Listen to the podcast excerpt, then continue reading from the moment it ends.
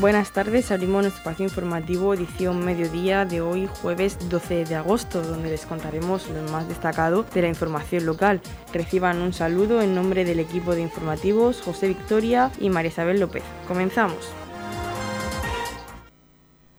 Hoy, 12 de agosto, tendrá lugar una jornada de donación de sangre en Torre Pacheco, en los centros de salud Torre Pacheco Este, en horario de 5 y media a 9 y media de la noche, y en el consultorio médico de Roldán, en el mismo horario de 5 y media a 9 y media de la noche. Para hablar sobre esta jornada, hemos hablado con Toñi Gómez, portavoz del Centro de Hemodonaciones. La escuchamos. Esta tarde tenemos dos equipos móviles, uno en Torre Pacheco, en el centro de, de salud este de cinco y media a nueve y media y otro equipo en Roldán, eh, también de cinco y media de la tarde a nueve y media de la noche.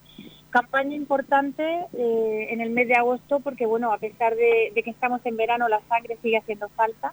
Se siguen atendiendo, bueno, pues enfermos oncológicos, hematológicos que necesitan transfusiones a diario y se sigue operando. Por lo tanto, a pesar de estar, bueno, pues en un mes ya tradicional de vacaciones, nosotros seguimos trabajando porque bueno, hay pacientes que nos necesitan.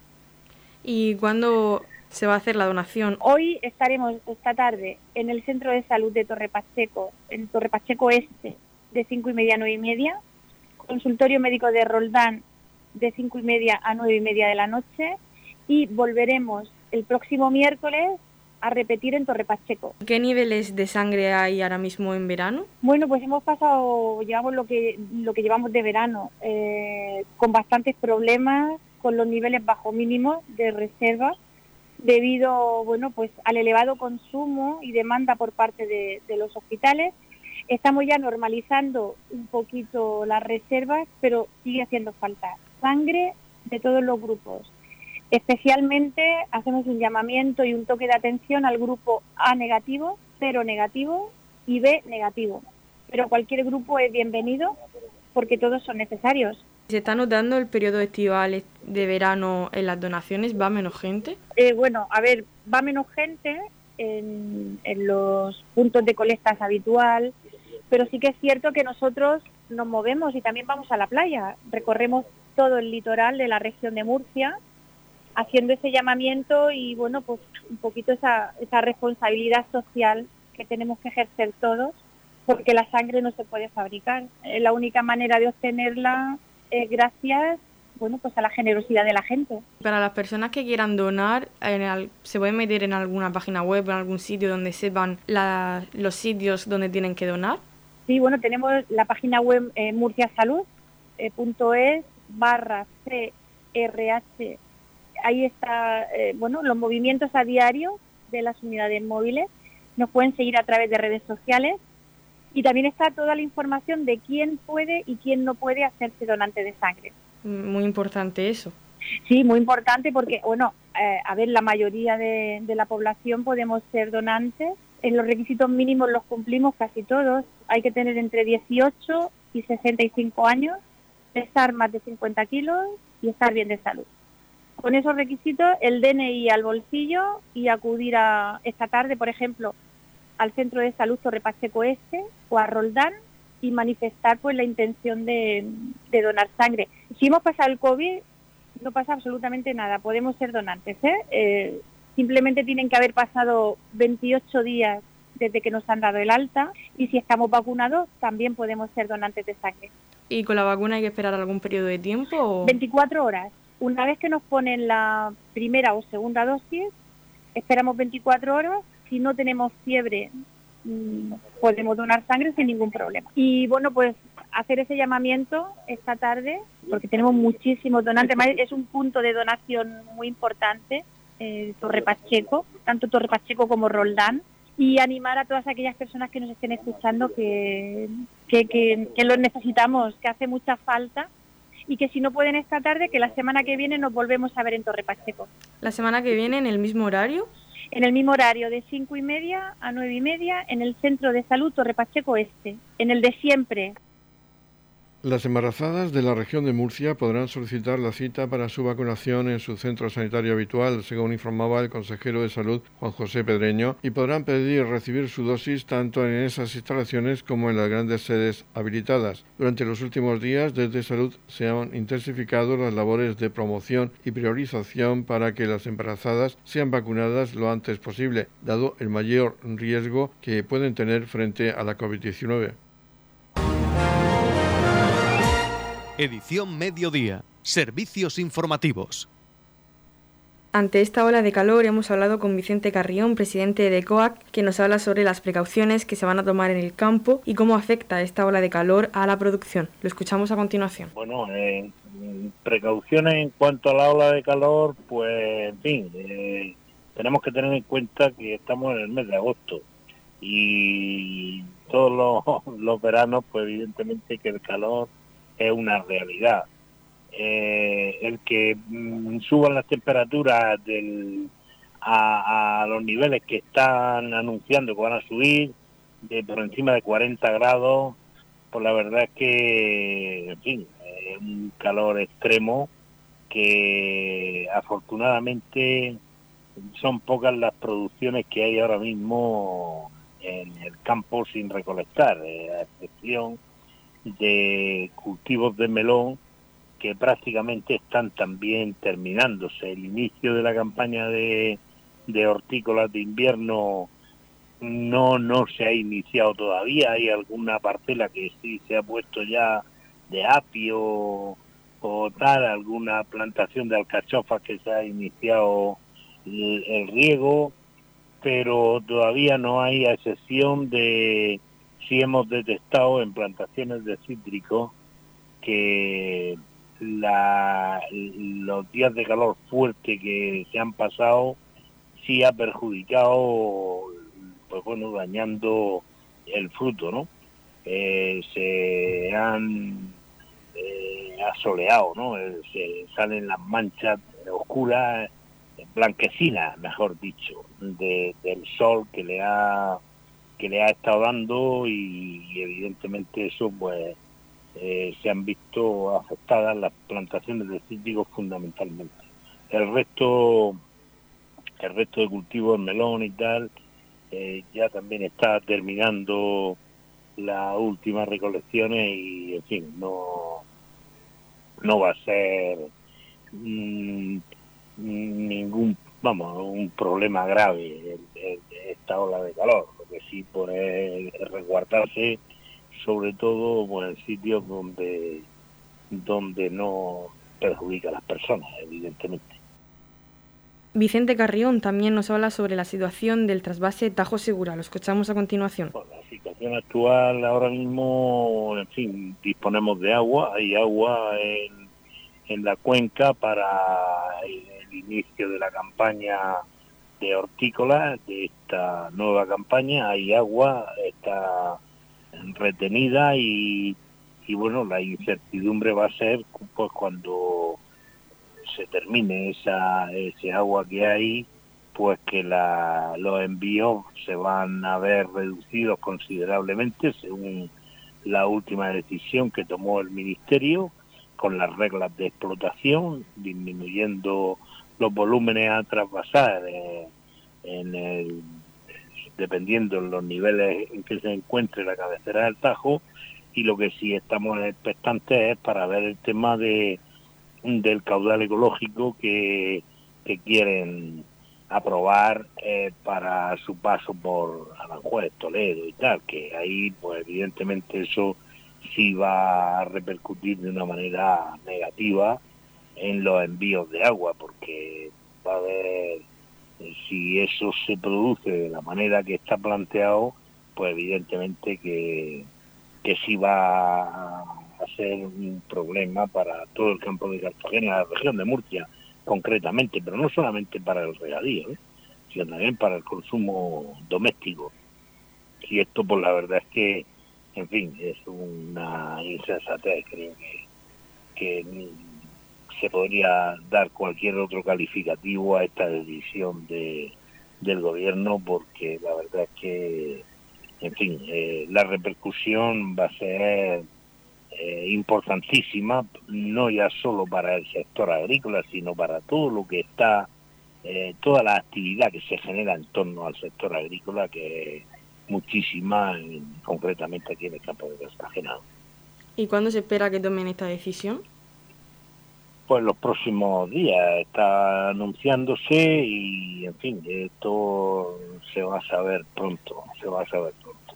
No, no tengo una fecha cierta de cuándo va a ser, pero vamos que va a ser, va a ser lamentablemente, va a ser pronto. Esperemos que la decisión pues se tome con un criterio mm, que sea que prevalezca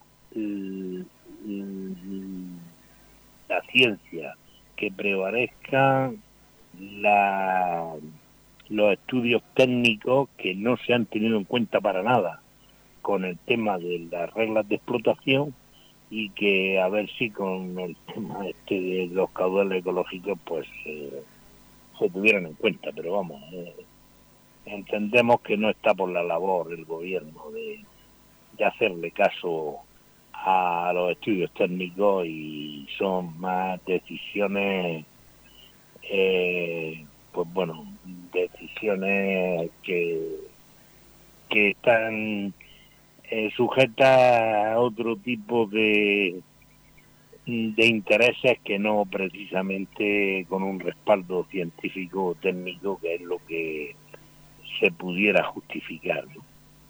Que tendremos que seguir trabajando en la reutilización de, del agua eh, que se dispone dentro de la comunidad autónoma y que, en fin, pues eh, el tema del trasvase, pese a lo que nos están diciendo por parte del gobierno, pues entendemos que esto tiene va a tener un mal final en el sentido de que, en fin, se han propuesto cerrarlo y lo cierran y bueno, pese a que eh, nos esforcemos, presionemos de una manera o de otra, en fin, estos son decisiones caprichosas que, en fin, que la verdad es que no benefician a nadie, ¿eh? no beneficia, que es lo lamentable, no benefician a nadie.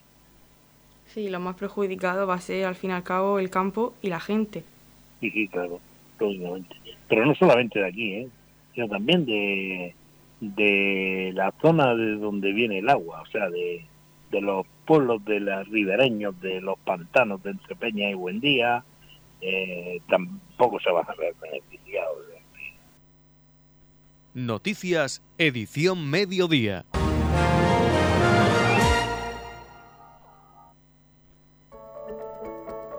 En la comunidad de regantes del campo de Cartagena aplicamos las últimas tecnologías en sistemas de control y distribución, lo que nos ha convertido en un modelo de gestión eficiente del agua gracias al alto nivel de concienciación de nuestros agricultores que trabajan a diario por la sostenibilidad y el respeto al medio ambiente. La comunidad de regantes del campo de Cartagena les ofrece la noticia agrícola del día.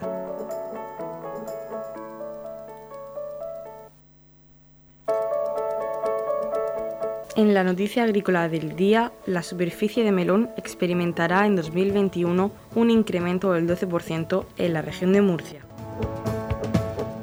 Se estima que las toneladas de melón aumenten un 15% en el año en curso en comparación con 2020. Melón y sandía son los cultivos que reinan en el campo murciano en esta época del año. En este último ejercicio destaca el crecimiento que se espera del melón, un cultivo que va mejorando sus cifras tanto en superficie como en producción, según muestran los datos facilitados por la Consejería de Agua, Agricultura, Ganadería, Pesca y Medio Ambiente. Tras la mala campaña que experimentó en el pasado ejercicio, ejercicio el cultivo de melón en Murcia, viéndose desfavorecida su superficie por las lluvias que se dieron e impidieron los labores de preparación e implantación, a lo que se sumó el abandono de superficies habituales de cultivo por motivos de medidas restrictivas en el Mar Menor, que también influyó en la disminución de superficie de dicho cultivo. Para la campaña 2021, las estimaciones realizadas desde la Consejería presagian que tanto superficie como producción de este cultivo se verán incrementadas. Desde la Consejería estiman que la superficie de melón ascienda a 5.385 hectáreas frente a las 4.795 del ejercicio 2020, lo que supone un aumento del 12%. Destacan las hectáreas de este producto cultivadas al aire libre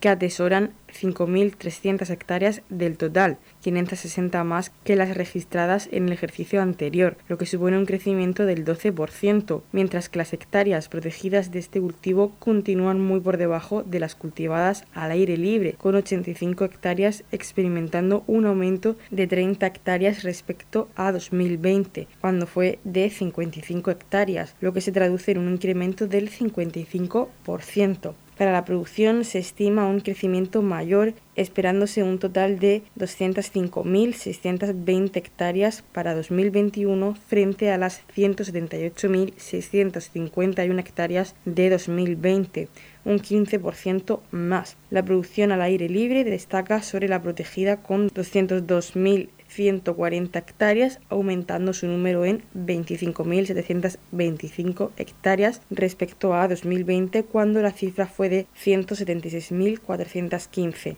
un 15% menos, y en cuanto a la producción protegida también aumentó pasando de 2.236 hectáreas en el ejercicio anterior a las 3.480 hectáreas que se estiman para el presente año, 1.244 más, lo que supone un incremento del 56%. En la comunidad de regantes del campo de Cartagena aplicamos los últimos avances en innovación y desarrollo al servicio de una agricultura de regadío eficiente y respetuosa con nuestro entorno. Por la sostenibilidad y el respeto al medio ambiente, Comunidad de Regantes del Campo de Cartagena. Edición Mediodía. Servicios informativos.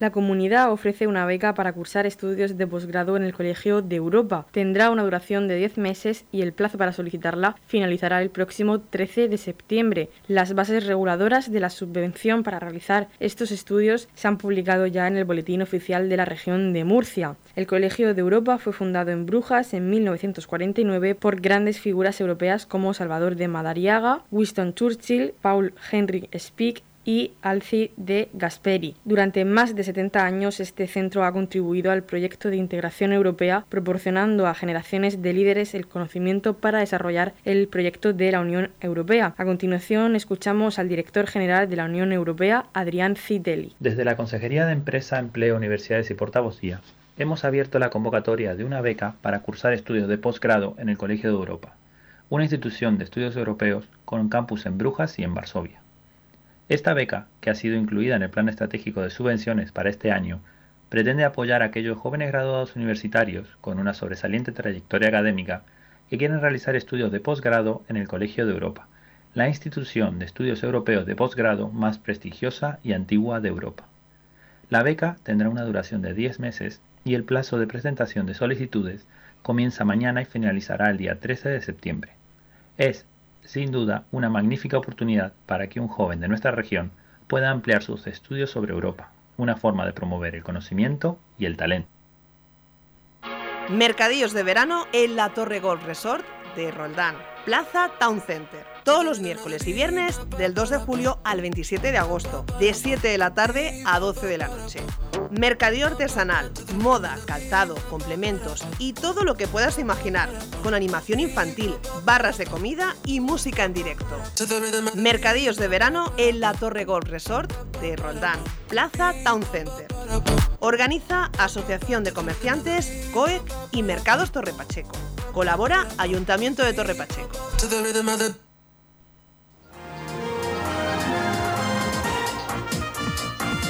Edición Mediodía, el pulso diario de la actualidad local. Una guía ayudará a los jóvenes a conocer, prevenir y actuar ante las diferentes formas de ciberacoso. La comunidad edita un manual que se distribuirá en centros educativos y juveniles de la región para combatir las diferentes formas de violencia que se producen a través de Internet. El documento sale a la luz con el objetivo de ayudar a conocer, prevenir y actuar ante las diferentes formas de violencia que se producen a través de Internet, ya sea en redes sociales, webs o sistemas de comunicación o a través de videojuegos. La guía contiene información tanto sobre el ciberacoso en jóvenes como en el ámbito de la pareja y proporciona las claves para conocer e identificar los diversos tipos de ciberacoso, así como sus partes implicadas. También ofrece herramientas para detectar y saber qué hacer y cómo actuar en casos de ciberviolencia de género. El manual incluye aspectos básicos como la promoción del uso adecuado de Internet y las redes sociales y aporta unas pautas para ayudar a identificar estos posibles casos e intervenir en consecuencia. La guía es fruto del trabajo desempeñado por un equipo multidisciplinar formado por dos psicólogos, una abogada y una educadora social con el apoyo de diferentes instituciones y profesionales. La guía especifica los distintos tipos de ciberacoso en jóvenes y distingue entre ciberbullying, ciberacecho y ciberacoso sexual, además de otros muchos acosos. El documento da las claves para reflexionar sobre posibles actitudes de acoso, aclara dudas y aporta consejos ante diferentes situaciones. La segunda parte de la guía aborda el ciberacoso en el ámbito de la pareja. Esto es la ciberviolencia de género y también aporta información acerca de esta práctica nociva y clarifica algunas pautas para dar señales de alarma, cómo actuar y dónde acudir. A continuación escuchamos a la vicepresidenta y consejera Isabel Franco, que nos habla sobre esta guía. Esta guía es eh, la, materialización de una serie de acciones, de una voluntad clara del Gobierno regional de trabajar en una línea donde los jóvenes son parte de eh, nuestra población eh, destinataria, son parte de esa población a la que queremos atender y también a la que queremos pedir que sean partícipes junto con nosotros de iniciativas que permitan entre todos, en primer lugar, y como hace este, esta publicación, detectar posibles situaciones de ciberacoso, identificarlas y conocer después, que también es muy importante, dónde deben y dónde pueden dirigirse para denunciarlas y reclamar la protección oportuna. Hablamos de acciones con colectivos de la región de Murcia que implican a más de 30.000 jóvenes eh, la transversalidad eh, juega un papel fundamental, pero no solamente entre distintas áreas del Gobierno regional que ya viene trabajando entre sí con el fin de ayudarnos a alcanzar nuestros objetivos, sino también con las entidades locales, que son fundamentales a la hora de aportar iniciativas y también de ayudarnos a corregir o a enfocar de una manera eh, más efectiva las acciones que estamos desarrollando. Por parte del Gobierno de la región, las actuaciones son claras y llevamos meses trabajando en ello. En diciembre del año pasado poníamos en marcha ese observatorio para la igualdad de oportunidades entre mujeres y hombres y para la prevención de la violencia de género. Pero seguimos trabajando, por supuesto, también a la vez que desarrollábamos estos tres proyectos con Reiniciate y los otros dos colectivos en la reunión de las distintas comisiones creadas por ese observatorio y también en la creación del observatorio eh, que acoge la libertad y en la protección del colectivo LGTBI en la región de Murcia. Summer Night Experience, una iniciativa con la que se pretende dinamizar y apoyar el comercio y la hostelería local vive unas noches diferentes durante los meses de julio y agosto, donde las artes escénicas cobran un protagonismo especial. Este viernes 13 de agosto, sal a cenar, tomar un helado o una copa en las terrazas de verano del casco urbano de Torre Pacheco y disfruta de las actuaciones de Dora Elena y Kimbara. Te esperamos en la Summer Night Experience. Organiza COEC y el Ayuntamiento de Torre Pacheco. Edición Mediodía, Noticias.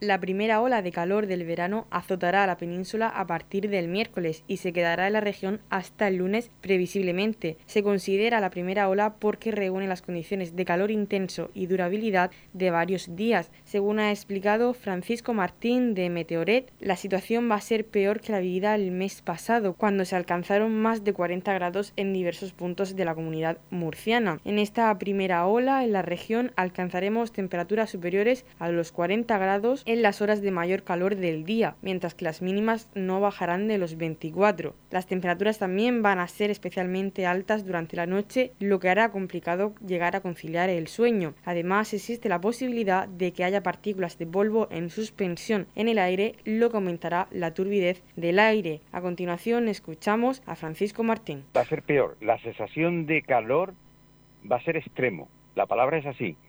¿Por qué? Porque va a durar más tiempo. La, la, anterior situación fue puntual, duró uno o dos días, pero esta situación va a durar como mínimo, como mínimo, desde el miércoles hasta el domingo e incluso yo apostaría que en Murcia tendríais calor extremo en el lunes que viene. Una ola de calor significa que hay riesgo, riesgo grave para la salud humana. ¿Eh? y posibles daños materiales causados sobre todo por incendios. Va a haber temperaturas mínimas muy altas que van a ser difícil conciliar el sueño. Estamos hablando de temperaturas del orden de 24 y 26 grados centígrados de mínima. Eso quiere decir que más de la mitad de los españoles podrían eh, irse a la cama, si es que pueden, con temperaturas del orden de 29 y 30 grados a las 12 de la noche. Hemos hablado con el concejal de Emergencias y Protección Civil, Juan Salvador Sánchez, que nos habla sobre la ola de calor prevista para el municipio. Lo escuchamos a continuación. Bueno, estamos eh, ante una ola de calor que previsiblemente sea de las más fuertes del verano. Eh, va a afectar prácticamente a toda España, la región de Murcia no se escapa y Torre Pacheco tampoco. Eh, empezará a partir de hoy miércoles y se prevé que incluso vengan acompañadas de tormentas secas. Eh, tormenta seca quiere decir que va a haber eh, tormenta eléctrica y es posible que en algún caso caiga algún pequeño chubasco. Hay, como habrán observado ya casi todos los vecinos, hay mucho polvo en suspensión, lo cual pues, va a provocar pues, eh, la típica lluvia de barro y de, y de, suciedad que va a poner pues, todos los coches y todas las casas perdidas. se recomienda a la población pues, que esté perfectamente hidratada, que beban agua, que aunque no tengan calor, pues beban periódicamente, vayan bebiendo agua, eviten eh, el sol, eh, permanezcan el mayor tiempo posible en la sombra y las casas pues que estén lo, mejor ventiladas, eh, bien con aire acondicionado, bien con las ventanas abiertas donde corra el aire y no haya acumulación de calor que pueda provocar cualquier bajón de tensión en las personas más vulnerables que es con las que más atención hay que poner. Las personas mayores eh, que estén perfectamente hidratadas, que beban mucho líquido y eh, que estén en zonas eh, que no haga, que no haga mucho, mucho calor. Es una recomendación que estamos haciendo desde la Dirección General de Emergencia y, de Protección Civil de Torre Pacheco y pues, permanezcan atentos también a los medios de comunicación, a la radio local y a las redes sociales que nos, poco a poco nos irán nos irá eh, informando de cómo evoluciona eh, esta ola de calor hasta el próximo domingo. Desde el Centro de Salud de Roldán, Antonia Tomás, enfermera, nos da unos consejos para sobrellevar la ola de calor que azotará este fin de semana al municipio.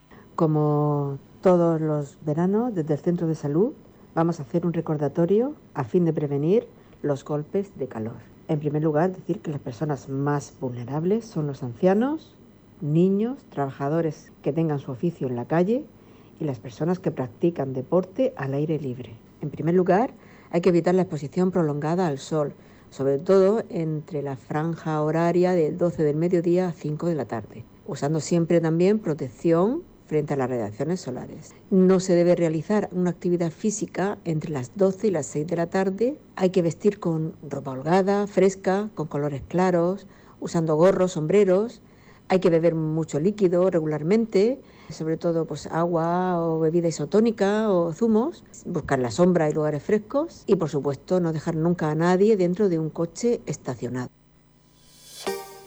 En Torre Pacheco, este verano te invitamos. Consume en los bares, cafeterías y restaurantes adheridos a la plataforma empresarial Contigo Siempre, presenta tu tarjeta y podrás ganar un cheque regalo por valor de 50 euros para gastar en la hostelería de nuestro municipio. En Torre Pacheco, este verano te invitamos. Organiza Ayuntamiento de Torre Pacheco. Colabora COEC. En la comunidad de regantes del campo de Cartagena aplicamos los últimos avances en innovación y desarrollo al servicio de una agricultura de regadío eficiente y respetuosa con nuestro entorno. por la sostenibilidad y el respeto al medio ambiente, Comunidad de Regantes del Campo de Cartagena. La Comunidad de Regantes del Campo de Cartagena les ofrece la información del tiempo.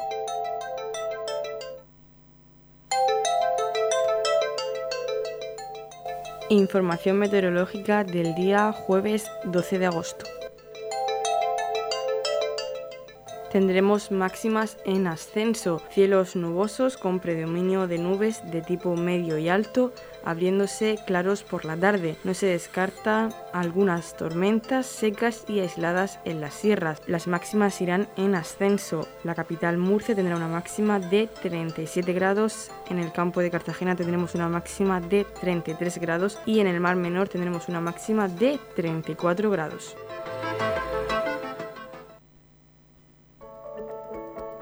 En la comunidad de regantes del campo de Cartagena aplicamos las últimas tecnologías en sistemas de control y distribución, lo que nos ha convertido en un modelo de gestión eficiente del agua gracias al alto nivel de concienciación de nuestros agricultores que trabajan a diario por la sostenibilidad y el respeto al medio ambiente. Hasta aquí nuestro espacio edición mediodía. Volvemos mañana, viernes 13, a partir de las 9 de la mañana con la información local y el repaso a las portadas regionales. Y recuerden que edición mediodía la pueden escuchar en la red, en nuestra página web radioterrepacheco.es o en el Facebook de Radio Torre Les deseamos que pasen muy buena tarde y que disfruten mucho del verano.